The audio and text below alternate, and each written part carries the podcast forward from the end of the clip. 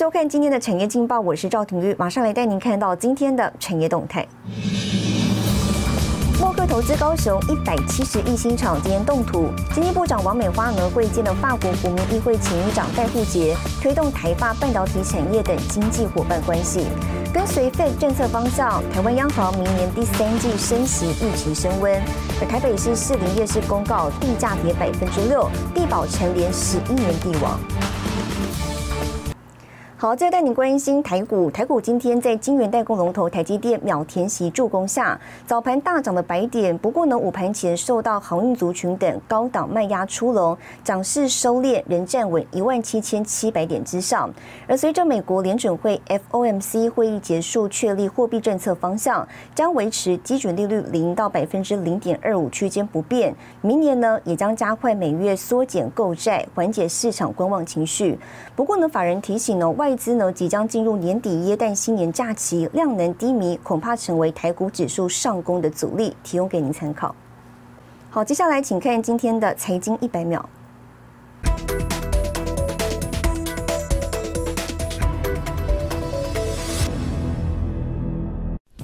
外媒报道，美国政府考虑对中国晶圆代工厂中芯国际实施更严厉的管制。市场分析，这将使二十八纳米及更成熟制程产能短缺情况大幅延后，但有利台湾晶圆代工业。缺货涨价效应将延续到二零二五年或之后，包括利基电、联电渴望受惠，激励族群股价齐扬。台积电十六日最新宣布推出 N4X 制程技术，是台积电第一个以高效能运算为主的制程技术，主要是针对高效能运算产品工作负载的高度要求。这项制程技术预估二零二三年上半年会进入市场。台积电十六日除息二点七五元，开盘几秒填息以六百零五元开出，上涨八元，涨幅百分之一点三，再度上演除息秀。这也是台积电改采季配息以来第六度除息当天即完成填息。当全球汽车市场朝电动车转型的同时，带动电动车电池的重要元素石墨的需求激增，但中国生产商因减排气候因素产量锐减，使电动车制造商正担心石墨供应会出现不足情况。新唐人亚太电视整理报道。台湾半导体产业上下游实力呢备受国际肯定，尤其晶圆制造的高成长需求，带动了外商设备业者跟材料业者相继投资。数据显示呢，全球半导体材料市场规模明年将成长百分之六，台湾更是全球最大市场。在台湾高雄园区，德国默克集团高雄入主厂十六号正式启动动土仪式，要在这里打造全球首座大型半导体材料设备制造厂，同时也将是重要研发中心。看准的就是未来快速成长的市场商机。This will level up our ability to collaborate very closely with our customers. Locally and deliver industry-leading solutions for semiconductor manufacturing. 晶圆制造中，十颗材料堆叠制成都需要特殊化学药品，丝毫不得马虎。台积电是全球晶圆制造龙头，不过主导半导体设备材料科学的却是来自美国、日本、欧系业者主导。市况来看，美商应用材料和商艾斯摩尔、东京威力科创是前三大半导体设备厂。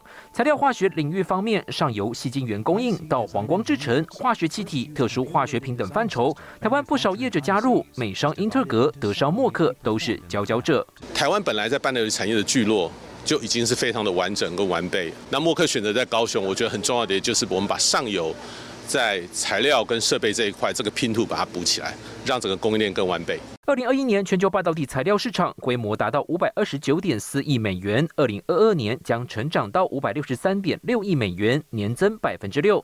台湾更是稳居全球最大半导体材料市场，也难怪吸引多家外商争相设立制造据点。新台来的电视李娟荣、高建伦、沈维彤，台湾高雄报道。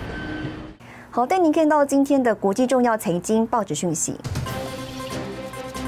彭博社：英国十一月物价指数年增率百分之五点一，创下十年新高。金融时报：美国对中方的贸易及投资制裁黑名单再增加八家中系，无人机巨头大疆创新呢也被列入。华尔街日报：美国联准会宣布明年三月结束购债，并升息三次。日本产经新闻：日本前首相安倍晋三表示，脱离通货紧缩，日营需要维持宽松措施。好，来看到台湾原生牛樟木是国宝级保育树种，但仍有不肖业者呢盗采运送到中国繁殖。中国更宣称了牛樟芝呢是属于中国的。台湾国宝牛樟芝协会理事长陈水田就认为有义务呢为台湾牛樟木正身，借由公司的技术呢为牛樟木鉴定，打造专属的数据库。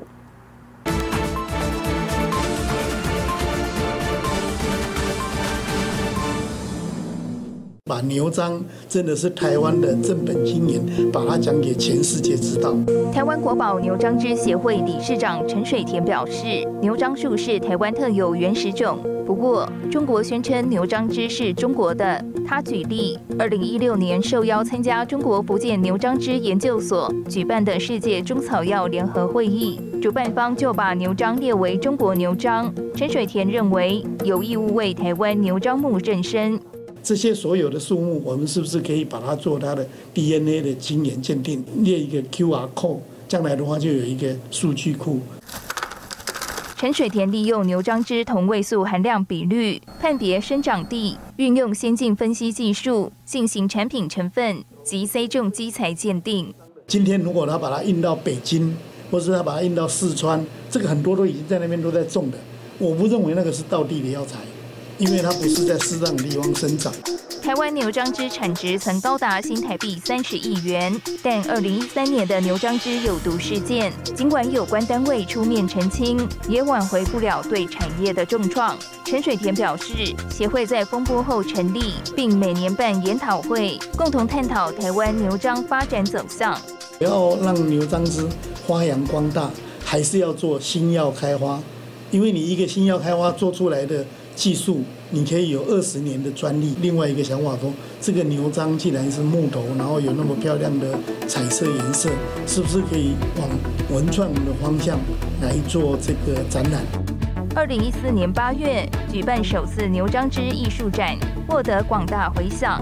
二零一九年扩大举办牛樟芝文化节，展现牛樟芝软实力。台湾业者研发脚步也不曾停歇，把牛樟菇萃取成粉状，做复方基底，或是将牛樟木萃取精油，开发多元产品。也有业者投入抗疫口服药的研究开发。在中医院的 P 三实验室用 Delta 病毒，那这个动物实验在十月已经通通做完了。